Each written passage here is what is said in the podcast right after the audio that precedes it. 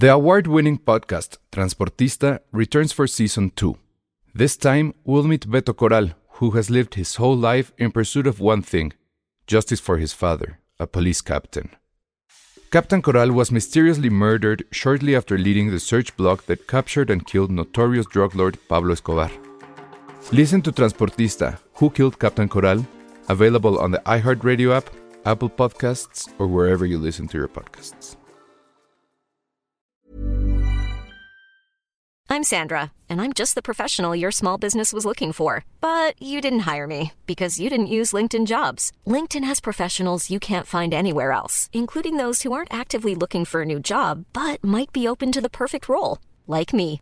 In a given month, over 70% of LinkedIn users don't visit other leading job sites. So if you're not looking on LinkedIn, you'll miss out on great candidates like Sandra. Start hiring professionals like a professional. Post your free job on linkedin.com/people today.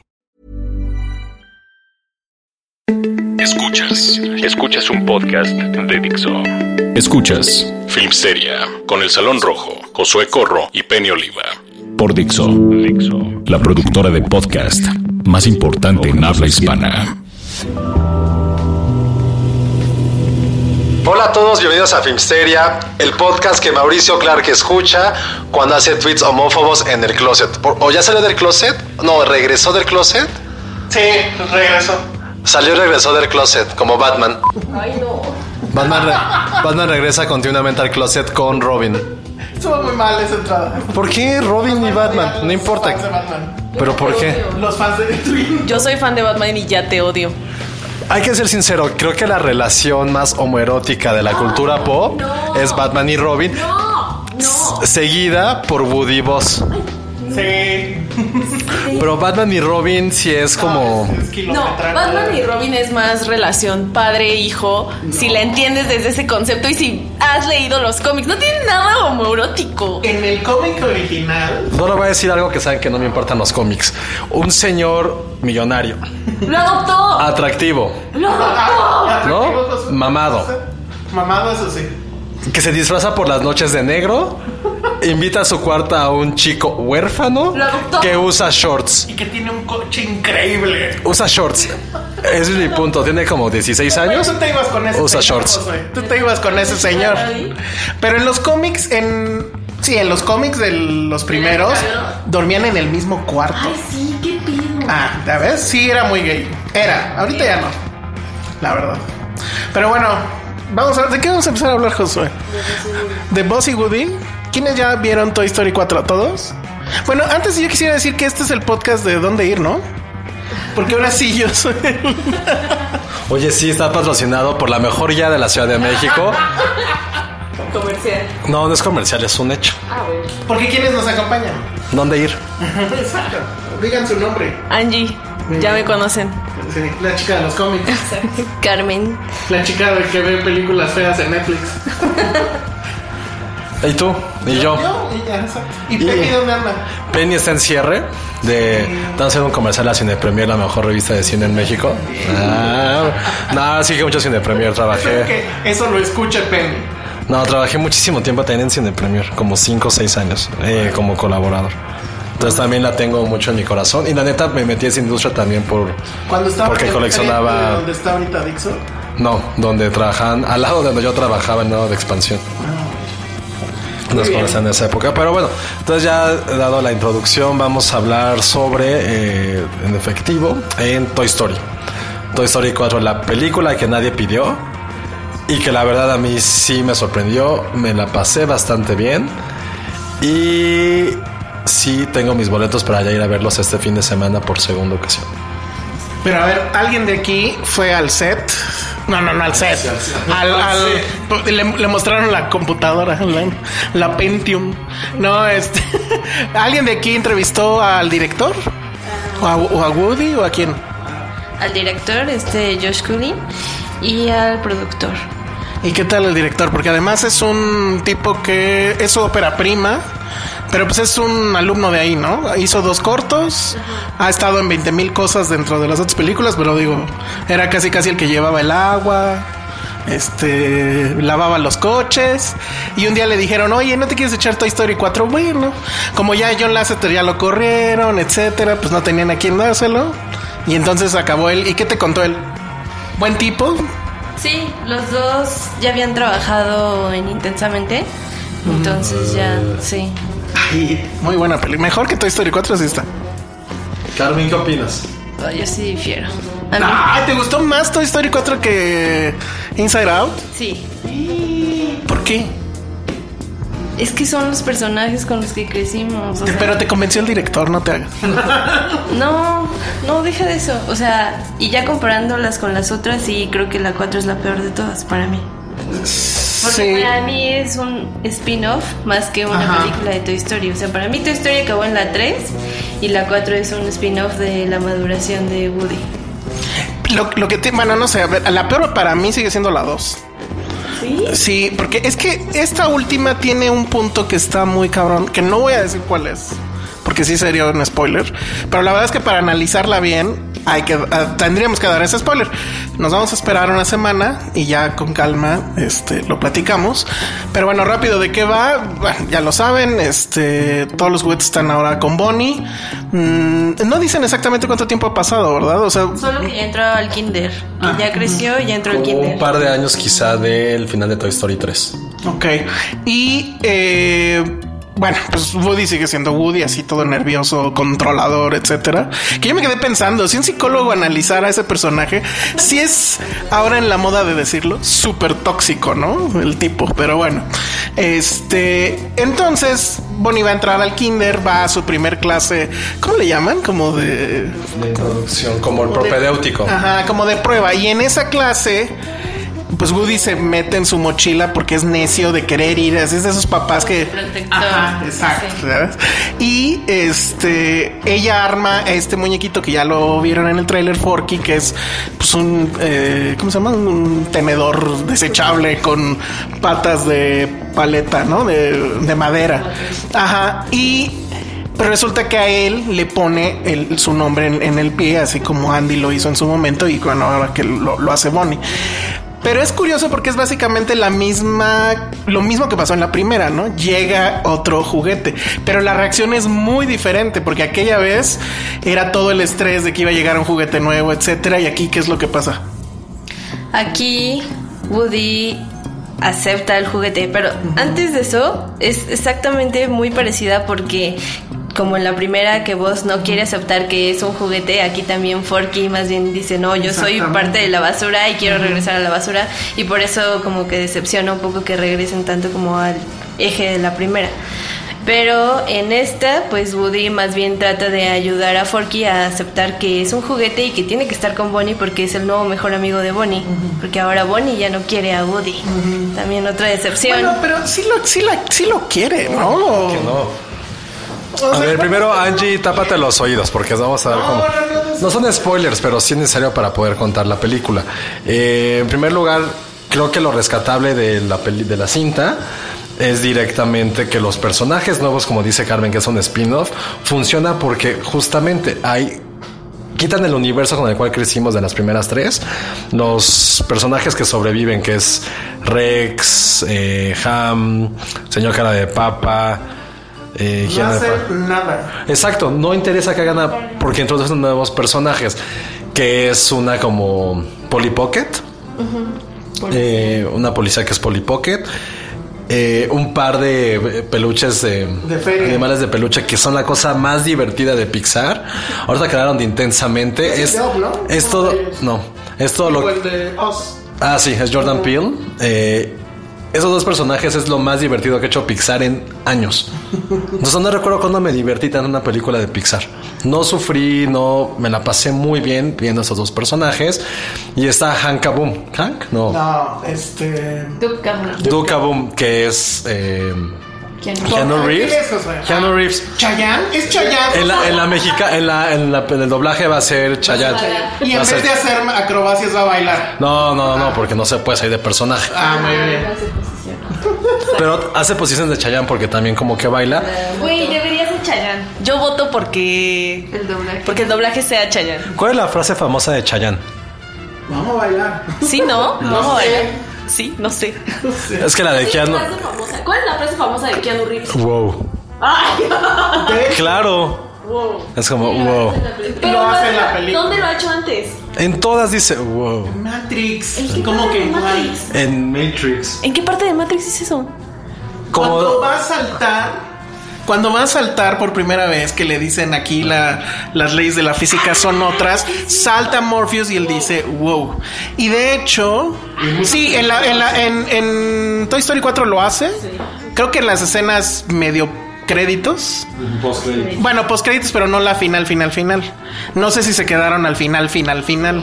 Nunca hacen eso, ¿ah? Sí. Bueno, sale otra vez Duke Boom al final, final, final. Pero bueno, entonces esos son los personajes que valen la pena, que a ti te hicieron la película. ¿Qué más? Es que más que mencionar la película, creo que cumplieron con el objetivo de hacernos ver que es algo diferente dentro de la saga.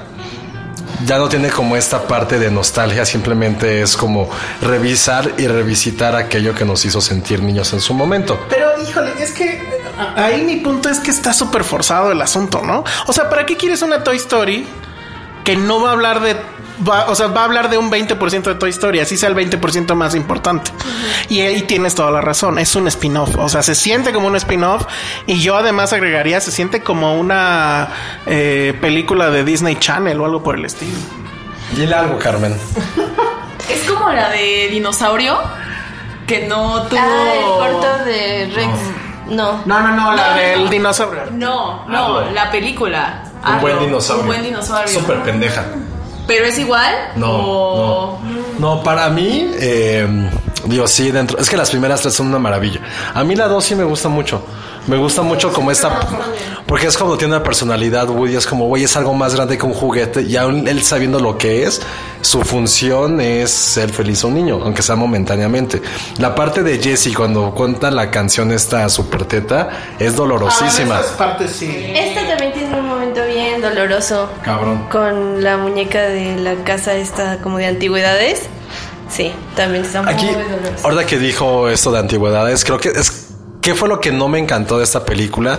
Que sí es como una fusión de las primeras tres. Tiene la parte de la uno del juguete que no quiere ser juguete, de la dos con la parte de antigüedades y de la parte y de la tercera, que para mí es la mejor, de dejar ir, de dejar ir las cosas. Entonces como que dijeron, a ver, ¿qué es lo chingón de esta tal? ¿Qué es lo chingón de esta tal? Hay que juntar a hacer esta película. Pero lo rescatable sí son los nuevos personajes. Para mí eso es lo que hace la película no solo memorable, sino también que la pone ya como en el mismo universo de Pixar. No la pondrá ni siquiera en el top menos 5. Ese lugar es para Coco e intensamente. Y la, y la, del, y la del dinosaurio, bichos Es buena. y Monsters University. No, a ver. Pero es que tú mismo lo dijiste. En la 3 es de dejar ir. ¿Por qué Pixar no los dejó ir ya? No, déjate eso. ¿Por qué Josué no ha dejado ir Coco? eso es lo que queremos Exacto, saber. Ya déjalo ir, Josué. Ya, Pero bueno. ya pasó. Tuvo un cierre espectacular. Exacto, es que ese es el- mi punto. A ver. Pero lo que- insisto, creo que esto sí hay que verlo como un spin-off. No le hubieran puesto Toy Story, quizá. Le hemos puesto las aventuras de Woody y cómo quiere coger. ¿Verdad? Yo me quedé pensando eso. Cómo perder a un virgen de 40 décadas. Es que sí, o sea, yo sí me quedé pensando eso. Dije, bueno, ¿le están dando ya sexualidad a Woody? ¿O qué? Porque bueno, ahí hay una. Es que, de hecho, también de lo que me platicó Josh Cooley, es Ah. que cuando estaban planeando la película hace cinco años, como que el código para hablar de ella era algo de Bopip. O sea, la película en sí es todavía más un spin-off para regresarla a ella. Y algo que sí me gustó mucho es que este empoderamiento femenino que le dan a ella, ahora sí lo veo justificado. O sea, me dijeron, de esos, de todas las veces que ha salido ella en la 1 y en la 2, son como 6 minutos. Y en esos 6 minutos ella siempre era la que le daba como apoyo a Woody de, revisa tu bota, el nombre de quién Ajá, está ahí. O sea, siempre ella era la que lo calmaba y creo que ahora se justifica ese de que ella toma el mando y no le importa que ya no es un juguete. Híjole, pero ahí mi tema es, ya no es ella.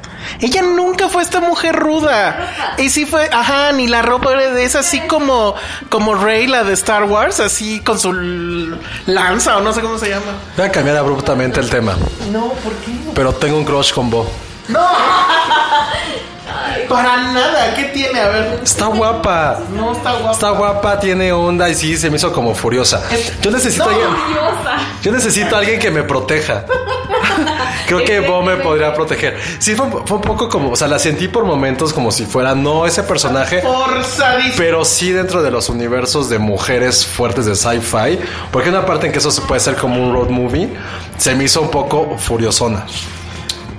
Pero, pero, pero no la sentí forzada. Creo que la historia tiene que ver que él está buscando. Él está buscando. Todo empieza, todo el desmadre se hace porque él la busca. Y al final encuentra y no es la mujer, mujer que él estaba esperando, sino que ella sí pudo evolucionar, cosa que Woody no ha hecho. Es otra cosa que creo que construye su persona. Es como, porque ella lo dice, y perdón, Angie. No, no, no, no, no pasa nada. Que le dice, güey, yo me quedé como una, una juguete sin, sin dueño. Yo no me siento perdida. Más bien, quieres el que está perdido eres tú, porque, güey, no sabes qué pedo con tu vida si no puedes que- que- tener que alguien te quiera. Cabrón, sí, sí, sí. Pero ese mensaje está bueno de, güey, yo no estoy, o sea, aunque yo no tenga dueño, no estoy perdida. Lo cual, paréntesis, algo que no logró su famosa solteras. Esta sí es una percepción. Güey, en solteras es como, no necesito un hombre. Güey, en los últimos dos minutos apenas aclaró esto. Aquí ella dijo, güey, yo necesito una dueña para yo sentirme chido. La neta. ¿Eso qué? No. no me importa. No, claro, es que, es que no, no, no, no, que no la siento forzada porque sí tiene un desarrollo de personaje.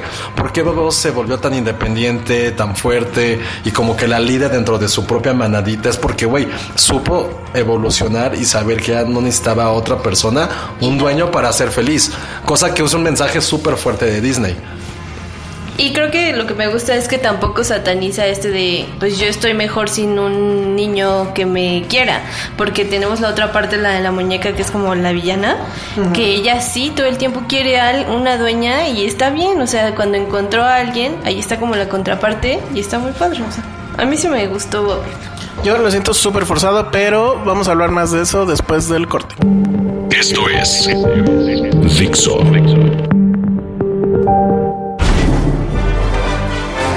De vuelta aquí en Filmsteria y seguimos en esto que es como Housecast o ya no sé ni cómo llamarlo. Si se escucha medio raro es porque sí, estamos grabando en el celular. Y seguimos hablando de Toy Story. A ver, yo nada más quiero decir, sí me parece muy forzado el personaje porque ese personaje no era así. O sea, ya sabemos que estaba chafa como estaba antes, de que ella era el apoyo, etcétera, pero pues así estaba hecho. O sea, de aquí dijeron, bueno, tenemos que, además hay un como prólogo, no sé, donde medio explican esa parte y bueno, que es con lo que empieza la, la película. Pero, a ver, a mí me parece que creo que sí estamos de acuerdo que es una película que no debió existir, ¿no? O sea, no había necesidad más allá de, pues, tenemos que hacer más lana, eh, no sé. O sea, porque la verdad es que no sé ni por qué regresaron a, a eso. O sea, Toy Story es la piedra angular de Pixar y de muchas cosas. Pero bueno, a mí lo que sí me gustó mucho, y es justo lo que no podemos platicar mucho, pero nada más voy a decir una cosita rápida, es el personaje de Forky. Porque creo que él simbra totalmente las otras tres películas.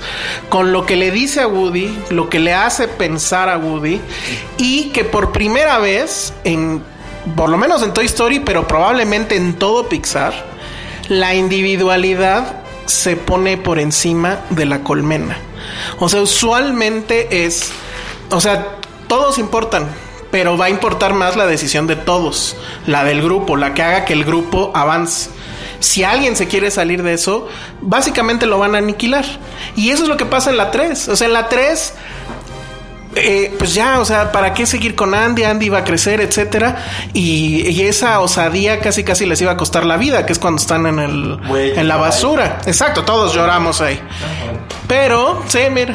Pero ya cuando llega Bonnie y él dice, bueno, pues sí, hay que dejar ir, como dice Josué, ok, pero de nuevo era la colectividad, ¿no? O sea, si por Woody hubiera sido, se cuela en el portafolio de la universidad de este güey, o yo no sé, ¿no? Y sigue con él. Y justo eso es algo que platicamos hace rato. O sea, algo también es crucial de la película es que Bonnie ya no es el juguete favorito. O sea, es como de la banca, ni siquiera es titular. Y sí está en cierta forma cruel porque él sí era el favorito de alguien y su destino era estar con, con Andy. O sea, él se lo iba a llevar a la universidad. Y probablemente si no hubiera sido por la chismosa y metiche de Bonnie, estaría con él. Y probablemente hubiera sido el juguete de su hijo o de su sobrino, porque a lo mejor es muy... padre. Andy es como de Pero a lo mejor no quiere nuestra tener edad. hijos. Ay, sí. No, claro, Andy, es- Andy nació en los 80. O sea, la primera Toy Story es 95, tenía como 11 años. Es, como, es de mi edad. No quiere tener hijos. Entonces se le iba a heredar a su, se le iba a heredar a su sobrino. A su Ah, sobrino. Entonces iba a ser, iba a ser un, un, un juguete que iba a estar para siempre con esa familia, que era su destino. Llega la niña esta, ni siquiera lo quiere. Entonces es un shock, sí es, o sea, pensándolo como este sentimiento, es un shock para este juguete que siempre fue amado, siempre fue el número uno, saber que eres la basura de la basura. Es como la generación millennial. Exactamente. O sea, como ustedes, pues. Pero a ver, Entonces creo que eso es algo que Ese- también es bien fuerte. mensaje- O sea, todo ese, ese tema me parece que es muy poderoso. Pero creo que la película no lo trata como debería de hacerlo. O sea, no me parece que sea tan entrañable como lo fue la 3, ni tan emocionante como a lo mejor fue la 1. Eh, o sea, tampoco hay sensación de peligro porque sabemos que se van a salvar. En la 3 estábamos convencidísimos que iban a morir. Y por eso lloramos. Y aquí no hay una sola escena así de poderosa. Entonces yo, yo lo resumo así. Tiene ideas muy buenas, muy cabronas. Que incluso yo me pregunto si no es también un statement de Pixar, porque ya dijeron que ahora sí ya se acabó los remakes, ¿no? Y las secuelas. Y ahora pues ya anunciaron la nueva, que es una cosa completamente diferente. Entonces, no sé si es, ¿saben qué? Ya el pensamiento colmena dio lo que tenía que dar y nos vamos a ir, sí, ahora sí, ya con ideas frescas, diferentes, de gente individual y donde pues igual nos vamos a pegar todos, pero ya va a ser más un asunto individual. Pero a ver. Sobre eso de las secuelas, también aproveché para preguntarles ahora que vinieron. Y no me sorprendería que en 10 años haya otra de Toy Story porque dice, te, diré- te diremos que nosotros no tomamos esa decisión. Si más adelante hay una más, pues bienvenida. Híjole, o sea, súper lame botas. Es a lo que iba. Son ideas interesantes y como lo plantean está padre, se me antoja verla, pero y luego, o sea, ¿en qué termina? ¿En qué sigue? ¿Hacia dónde va a avanzar Woody? Si es que está evolucionando, si su personaje está creciendo, si se está convirtiendo en vivo, no sé. ¿Hacia dónde va dudas. eso? Pues no hay duda, se muere al final, lo pisan. Claro. Eso es lo que pasa, o sea, entonces su evolución dejó ir, Ah, qué chido. supo que dejar ir. Pero sí, justo creo que con esto, bueno, saben que yo no soy fan de cierta película, pero güey, estoy revisando, llevan años sin hacer nada relevante de Pixar, ¿eh? No, ¿cómo? Es que sí aclara eso. O sea, tanto... O sea, perdón, perdón, es que estoy revisando. Fue Cars 2. Brave, Cars 2 no. Monsters University, Inside Out, que es muy buena idea, muy mal llevada. El pinche dinosaurio, Dory, Cars 3, Coco, Increíbles 2 y Toy Story 4. Es O sea, que ya tenían mucho material de las originales ahí y que había que darle oportunidad a eso y por eso a lo mejor había que dejar descansar las secuelas, pero igual en un rato.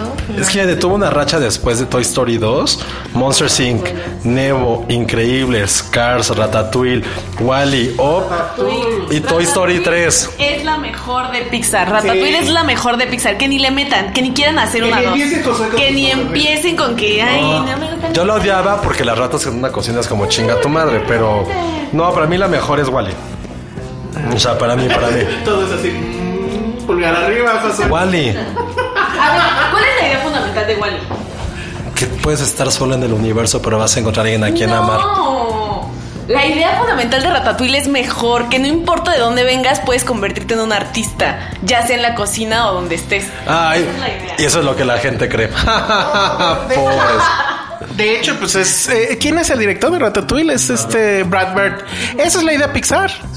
O sea, es, es premiar además al que es diferente porque él nos va a llevar a otro nivel de situación, etcétera. Es que sí está muy caro un de la mejor de Pixar, cada una, tío. Es que, es que imagínense cómo haber sido como esas juntas de güey, monstruos que nos tienen miedo a nosotros porque les damos energía. Es como, güey, ¿qué, ver, ¿qué carajo se le Pero has, ocurre esto? cómo, sí has visto cómo son esas juntas, lo han visto en la en los extras. Es eh, alguien exp- explica la idea a todos y entre todos, pues madrean la idea y otra vez y otra vez hasta que ya finalmente a todos los A convence. ver, haz una idea tonta como de Pixar. No sé, a ver ustedes. Historia, ¿cuál sería su película Pixar? Que los celulares tengan vida. Ay, no, hasta- Cálmate, Black Mirror. Güey, será mejor. De las locuras del emperador. Ah, que también quién compró como- la idea de un güey que se ¿Cómo convierte será? en una llama. Pero eso, lo- eso es mucho más como de incluso como no leyendas, pero bueno, sí como de cuentos de hadas. Pues no sé. O sea, Una historia. No sé cómo se vende esa idea. O sea, no tiene nada que ver las locuras del emperador, pero a mí me gustó mucho porque me pregunto así, ay, a huevo, lo voy a comprar, un príncipe inca que se convierte en llama. Güey, imagínate cómo habrá sido el pitch de cuando alguien le vendió a Televisa mm, eh, el compayito. O sea, así, imagínate esta, ajá, así la, la oficina corporativa de Televisa más cabrona, azcárraga, las televisiones atrás, y así llega este güey que quién sabe quién será, y dice, bueno, a ver, ahí les va mi idea. Y el güey se pone abajo del escritorio y saca la mano. O sea, güey, si vendes eso, vendes todo. Pero bueno, pues ahí está ya. Este, Toy Story. no he tenido como personajes de comida. Pues Ratatouille. No, personajes de comida. O sea, que sean comida. Ya lo hicieron los Simpson, El ¿eh? corto de Bao, ¿no? Ándale. Ah, lo de Bao.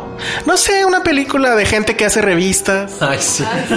La naturaleza no ha tenido como un personaje en Pixar, ¿no? Sí, ¿no? La. Árboles El volcán de, de- Bueno, pero eso es corto. Su corto. Es que ya cualquier cosa es como. Pues ya tendría que ser videojuegos. No tienen de videojuegos. Wreck-It Ralph es un poco, güey. Pero esa no es Pixar. Pero. No, no, no, no, no, esa no es Pixar. Pero Wreck-It Ralph es bueno, a mí me gusta. Está bien, bueno, ya. Dejemos eso porque hay un chorro de cosas de las que tenemos que hablar y una de ellas no es Chayanne. A ver, ¿cuál, qué, ¿a quién vio Euforia? Bueno, a ver, platícanos, ¿qué te pareció Euforia y su festival de pitos? ¿Qué pedo con esas reseñas que lo primero que decían es, cuidado señoras, van a haber muchos pitos? Creo que Batman y Robin aprueban eso. ¡Ay, cállate! Síguele con Batman y Robin. En realidad, yo no sé de dónde surge tanta. O sea, sí es, sí hay polémica, como por la forma de, en que lo retrata. Pero pues tampoco es tan diferente a otras cosas que hemos visto. O sea, series de adolescentes hay hasta morir. Desde skins hasta las nuevas de Netflix, pasando por... Ay, ¿cómo se llama la que protagoniza esta chica mexicana? ¿Cómo se llama? Élite. Élite. Ay, güey. ¿Por qué saben sabe. esas cosas? Sí, José sabe. Josué sabe. Es Ana Paola de Corro, güey. Más bien yo sería Josué Paola. ¿Es su apellido? ¿Su apellido es Paola? No. Yo me pondría la apellido de Ana Paola. Ay, ¿cuál es su apellido? Paola. Bueno, O podría ser Josué Rey. Paola es un apellido. el caso es que no ¿De se qué va? ¿De qué va? Ah, va de esta chica, que algo, es- eso sí es nuevo, ver como su visión super nihilista de la vida, o sea, desde que nace hasta Que todo es este... Ajá, como todo este problema que desemboca en su adicción a las drogas. Y de hecho sí se siente muy transpotting, Requiem for a Dream. Sí se siente un poco así, pero lo interesante es verlo a través de los ojos de Zendaya y toda esta novedad tecnológica de redes sociales, de crisis de opioides, de violencia extrema. De tranis. Tranis también. De hecho, su protagonista es una modelo transexual. Que ¿Es lo hace, en la vida real? lo hace bastante bien. Sí, es su primer papel y Pero ella. es trani, ¿no? Sí, sí, sí, sí. Ok, eso está padre. Bueno, sí, o sea, es una mezcolanza de cosas que son muy reconocibles. Está Trainspotting por un lado, hay una pizca de Nolan en otro lado que está, esa escena está cabrón. esa escena, Güey, esa escena está cabroncísima. O sea, neta, sí, yo no sé si usa- usaron el mismo escenario que él tenía, el escenario giratorio, pero, o sea, el momento en el que ella se mete cocaína y le da la vuelta al mundo, sí es una escena muy cabrona. Está muy cabrón porque además sí es así de, wow, quiero cocaína. Este, te lo juro, o sea, este, tiene la cámara de Michelle Gondry en sus anuncios, este, tiene mucho de Larry Clark, de Kids y de Harmony Corrine. Tiene todo eso, lo siento. Se la están mamando tanto como todos los sedintelectualoides revisaron y revisaron y revisaron This is America del baboso de Childish Gambino. No. No, es que, a ver, ¡Ay, no! ¿Hay, hay algo de Kubrick también? No, es que esta no tiene. pues se como siente- está Nolan, en cierta forma sí. Es que sí se siente, se ve enseguidita. O sea, tampoco tienes que ser un genio Ajá. así. Güey, yo sé de cine. Yo soy Josué soy corro y sé de cine. Sé tanto que ahorita ustedes están viendo mal.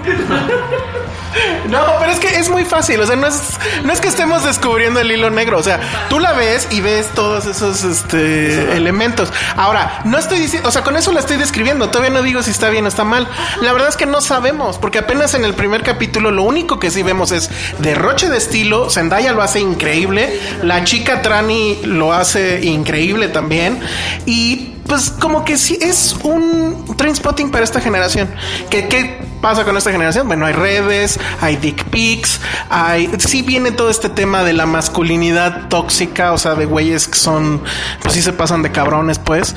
Y bueno, pues, o sea, la verdad es que sí me parece medio pendejo que la gran nota es que vengan muchos pitos. Ahora, yo también creo, no sé, díganme, que es un poco... O sea, que está bien, ¿no? O sea, si hay desnudos femeninos y hay full frontal sin tanta bronca ahorita, tanta, entre comillas, un full frontal este, masculino no hay. Es muy complicado. Y hay, y aquí, pues hay, pues sí, o sea, hay muchas escenas donde se ven, pues pitos.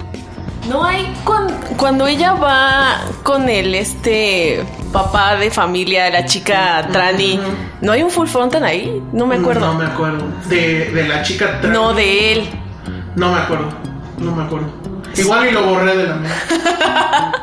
Porque no quería seguir con la misma nota. Sí, no, no quería, no quería yo ver eso. Pero, eh, o sea, está bien, o sea, es una cosa que no te aburre.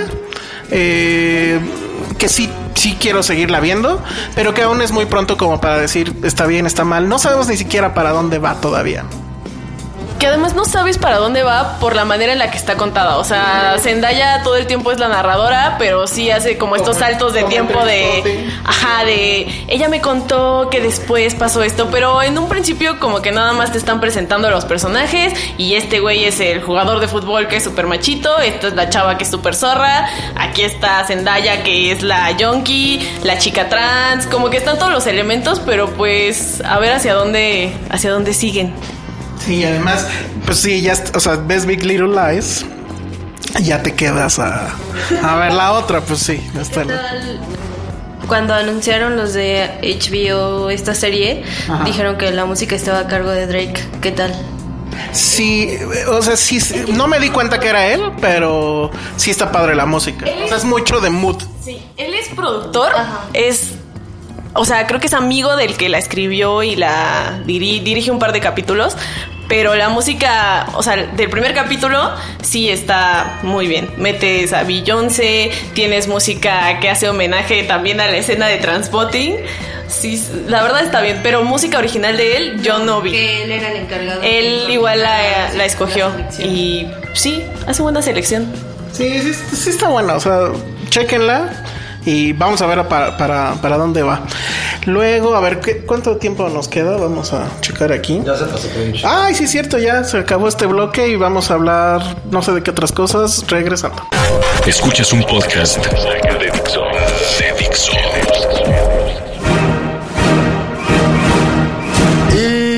Regresamos al tercer bloque para hablar de la película que vieron 3 millones de personas, o 30 millones, o 3 mil millones. ¿Y cuántas neuronas murieron de esos 30 millones? Ojalá más de la mitad.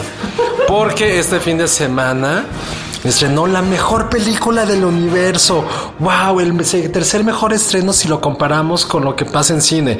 Llamado Gerardo Méndez quiere un trabajo. O Adam Sandler no tengo pa- cómo pagar la cuenta. No, o, Adam Sandler ya me sé la fórmula. Adam Sandler tiene fórmula. o bueno, o, o Jennifer Aniston ya no soy la misma de Friends y necesito otra cirugía más en mi cara. Como ustedes la quieran nombrar, pero realmente se llama... Ah, perdón, es que si no nos no escuchó, perdón. Apliqué un Adam Sandler. Misterio a bordo. Ah, ¿Y de qué va? Eh, se trata de un matrimonio que cumple 15 años de casados. Eh, cuando se casaron, este Adam Sandler le prometió a su esposa Jennifer Aniston llevarla de viaje a Europa. Eso es up, ¿no? Pero aquí siguen vivos. Entonces, bueno, como ella ya está harta, le exige que la lleve a este viaje. Él se saca de la manga que sí, que ya por aniversario van a ir. Y En el avión conocen a un hombre misterioso, acá Luke, Millonario. Luke Evans, ajá. ¿Tú, Luke Evans? ¿Qué hace Luke Evans ahí? ¿Qué hace Jennifer? Ganando dinero, dinero, mucho dinero. Y les propone ir con, que los invita a ir al yate de su tío, me parece, sí, su tío, su tío millonario, eh, para que disfruten de Europa. En Mónaco, me parece. Sí. Bueno, yo no la terminé de ver, vi un cachito y la verdad la vi en el celular porque dije, ni me voy a levantar a la sala a ver eso. Pero me dio curiosidad el tema de la están mamando mucho, Luis Gerardo Méndez, etcétera. Lo único que me di cuenta es Adam Sandler es un cabrón, además huevón, pero bueno, este, pero ya sabe la fórmula y su fórmula es la misma del presidente Trump. Háblale a la gente pues medio jodida, de clase media para abajo. Y entonces, pues él actúa, o sea, está casado con Jennifer Aniston, pero el güey viene peor, o sea, va toda la película peor vestido que yo ahorita, ¿no? Este, siempre es así como el asunto de, pues es que soy el güey jodido, que quiso ser detective, pero que en, en realidad nunca este le dieron el título, la placa, lo que sea, pero en el fondo soy un chingón. Entonces ese mensaje ya me imagino, ¿no? O sea, estamos jodidos, pero en el fondo somos chingones. Esa es creo que la clave del asunto. Y lo que vi es que Luis Gerardo Méndez no tiene diálogos. Entonces dices, güey, ¿qué pedo con este cabrón presumiendo su papel, viniendo aquí, etcétera? No tiene diálogos. Es que se supone que es un corredor, ¿no? Que está. Y además también qué envidia. O sea, el. Sí le tengo envidia a Adam Sandler. Se fue a la Fórmula 1. Ganó cualquier premio. El premio más cabrón de toda la Fórmula 1 en Mónaco. O sea, no puedes el escoger mejor escenario que el Gran Premio de Mónaco. Y me frustra que haya puesto a Luis Gerardo como un corredor de Fórmula 1. O sea, ¿de dónde tendría? Que no habla inglés. Se supone que Luis Además- Gerardo es un corredor español y por lo mismo solo habla español y no le entiende a nadie y pues por- no, no tiene diálogos. en teoría, o sea, el spoiler es que al final sí habla. Sí habla, él todo el tiempo les estuvo entendiendo. Ah, Ahí, ahí, misterio? no, Ah. no, tiene que ver. También su disque vuelta de tuerca está bien chafa, el Ah, culpable. bueno, porque no hemos dicho. El tema es que en este lujoso bote matan a alguien. O sea, es un, ajá, es un club, ¿no? Es un juego de club y se acabó. Súper chafa de una historia de Agatha Christie. Claro, obviamente. Horrible. Obviamente. Pero además sí se nota que fue así de, bueno, quiero ir al, al premio de Mónaco, que haya una escena en el premio de Mónaco. Quiero estar en un yate increíble. Ah, pues vamos a disque irnos a un yate. Quiero, ¿a dónde más van? Ya ni me Quiero acuerdo. conducir un Ferrari, todo. Ah, sí. Quiero conducir un Ferrari así en camisa y, ¿no? Ahora le vas porque eres Adam Sandler. Exacto. Entonces, En realidad, que justo le comentaba a Carmen, pues Adam Sandler ya no tiene nada que probar. El güey es fórmula de éxito, como lo podemos ver. En- o sea, ni siquiera tiene que probar que es un buen actor. Eso ya lo hizo en los noventas. Si es que hay alguna cinta en la que prueba. Y sí hay. Y es más, recientemente en The Meyerowitz, pues tampoco lo hizo tan mal. Entonces, digo, él no tiene nada que probar. Su fórmula es, ah, este güey es mi amigo, este otro güey es mi amigo. ¿Qué quiero hacer ahora? Justo, quiero irme en un Ferrari, quiero estar en Mónaco, ahora quiero estar con mis amigos en una cabaña, ahora quiero estar con mis amigos en tal. Así de, mm, necesitamos un mexicano. ¿A quién traemos? Ya, y alguien no, alzó. Ajá, Derbez no, ya lo No usamos. usar jamás. Y entonces ya Luis Gerardo Méndez se puede convertir en el nuevo Derbez. Ay, Supongo que esas son buenas noticias, malas noticias. ¿Tú qué opinas, Josué? Yo quiero ser Adam Sandler, lo que puedo decir. Exacto. O sea, ha estado con tal, o sea, también las chicas que meten sus películas. Pero sí tienes toda la razón, siempre meten como un product placement pendejo. Uy, ¿qué puedo con su vida? O sea, pero no es culpa de él. No. Es- no, o sea, el punto es que no es su culpa. ¿No? Él lo hace bien. Exacto. La culpa es de No, cada ya uno. ni de lo hace. O sea, en esto está huevoncísimo. Pero así, huevón a madres. Te juro que yo creo que ni la ropa se cambiaba. Así como llegaba, así del peinado, maquillado. No, güey, vámonos. Y bueno, Aniston ya, ahora sí ya no es lo que era, ya no es lo que era, ¿eh? No se ve nada guapa. Pa- para mí no. O sea, hace poquito salió una foto de las tres de Friends y aún así ella sigue siendo la mejor conservada. las otras sí, las otras dos de, o sea, perdón, Courtney Cox hasta ella misma admitió que ya se metió demasiado botox, que ya ni se parece. Y Lisa Kudrow tampoco tiene No, ella no se Muy- le notan operaciones, ya se le ve la edad. Bueno, pues este.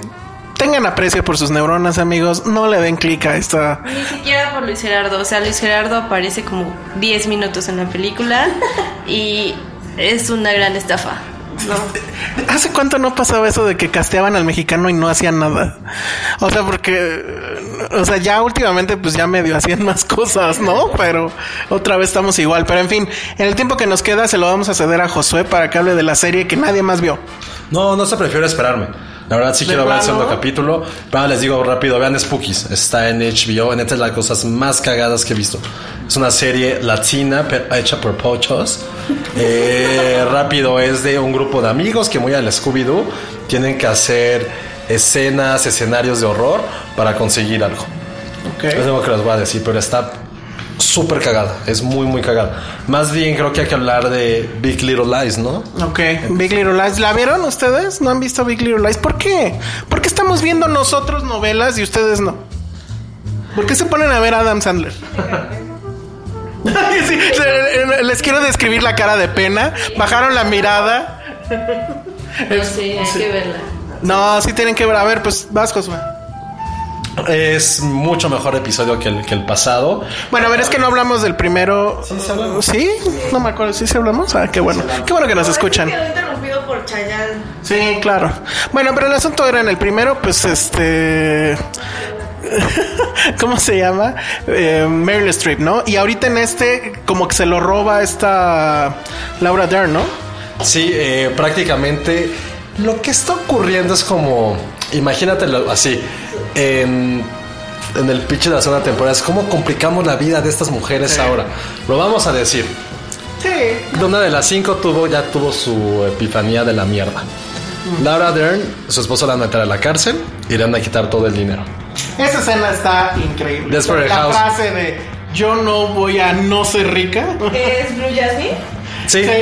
Está a punto, o sea, podría estar Blue Jasmine directamente ahí, ¿eh? ¿En serio? Solo que el Woody Allen con sus problemas, pues sabemos que no puede, no se puede hablar de Woody Allen en este pro, en este No, programa. ¿cómo no? Claro que sí. Es más, para dedicarlo a Woody Allen. ¿Y Chayanne? Chayanne y Woody Allen. No, eso es lo que pasó con ella. Eh, con Reese Witherspoon, en la escena más pendeja que te puede pasar, su hija, sin querer, Cabrón, eso.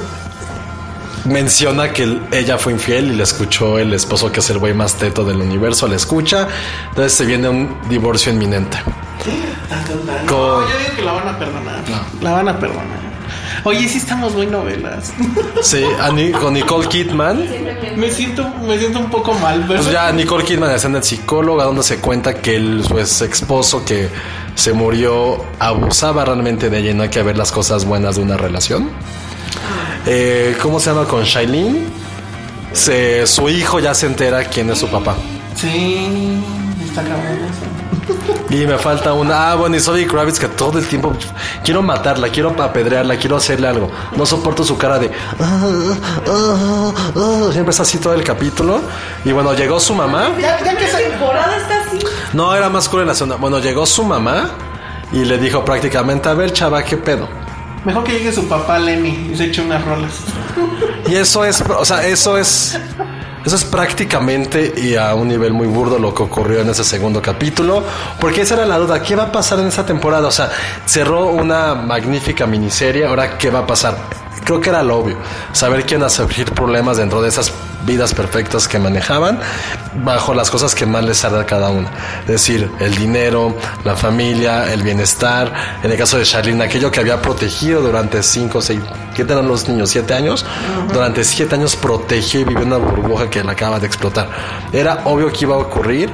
La ventaja que aunque sabíamos que esto iba a pasar, es que las cinco actúan de una manera magistral. Y las cinco me refiero por Meryl Streep, no por Zoe Kravitz, que tiene probablemente la gracia de un lápiz. Porque Meryl Streep, ya van dos capítulos, está robando la serie de una forma inusual. O sea, sí viene así de decir, Este capítulo sí se lo roba Laura Dern. Sí, no, pero aún así no se... Pero aún así van... Número uno, Meryl Streep. Lleva, en el primer capítulo sacó 10, en este 9. Nueve. Las demás en el capítulo quedaron opacadas, sacaron 6.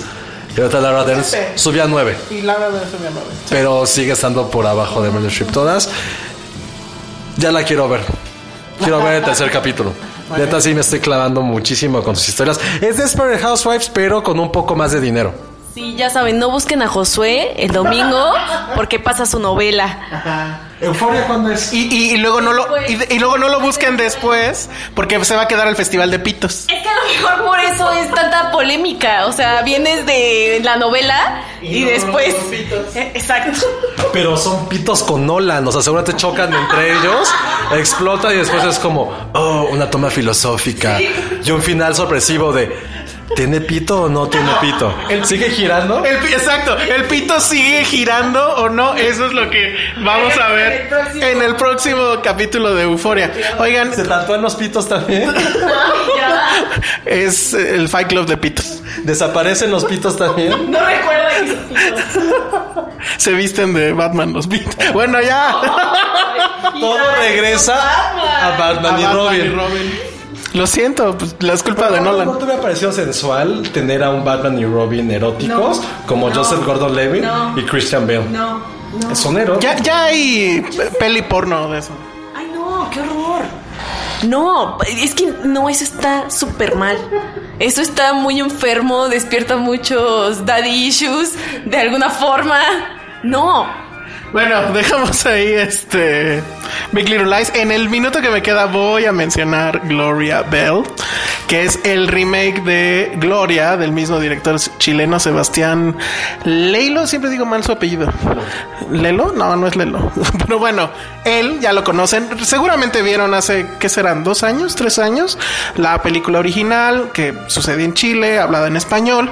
Y no tengo idea cómo sucedió, pero alguien le vino a dar mucho varo y le compraron la película, pero creo que él se alzó la mano y dijo el clásico de que la echa a perder a alguien más a que le echa a perder yo. Mejor la echo a perder yo. Es esta, ¿cómo se llama? La que protagoniza ahora. Julianne Moore. Es Julianne Moore. Yo la fui a ver con ese corajito un poco, porque la verdad es que a mí la primera me parece magnífica. ¿De qué va? Bueno, en resumen de dos segundos, es esta mujer eh, divorciada, me parece, no, o no me acuerdo si viuda, pero bueno, que su hijo ya se va también de la casa, etcétera, está sola, mujer madura ya, y que empieza, o quiere tener, pues sí, como en Big Little Lies, y que quiere tener otra vez, pues salir, este, fiestear, ligar, coger, etcétera. Entonces Julianne Moore está en ese papel y está muy increíble. John Torturo va a ser la pareja de, eh, de- bueno, en esta versión. Está muy de prácticamente todos los encuadres son iguales, etcétera, pero la verdad es que Julianne Moore lo hace increíble. O sea, yo creo que sí es de sus mejores actuaciones. Seguro está en el top 5 fácil de sus mejores actuaciones y creo que por eso vale la pena verla. Pero bueno, eso fue Gloria Bell. Vayan a verla y ya se acabó esto. Entonces, ¿algo más que agregar, Josué? Otra variante del pito, ¿no? No, ya. Ok, bueno, entonces nos vamos. Redes sociales. No quiere dar sus redes sociales. Bueno, si no quieren, no, pues. No, sí, Carmen G. Cuevas en Instagram. Ok. Angie, arroba Regina Mods en Twitter. Para que le peleen sobre Batman y etcétera. O le manden pito. ¡Oh! No hagan eso, no. De Batman y Robin. ¡Cállate! Ni aunque sean de ellos. Arroba José-Corro. Y yo soy el Salón Rojo. Vayan a ver este Gloria Bell. Nah, Toy Story no. Adiós. Dixo presentó Filmsteria con El Salón Rojo, Josué Corro y Penny Oliva. ¿Qué fue lo que dijo Josué? ¡Me cagan los pitos! Nunca dije eso.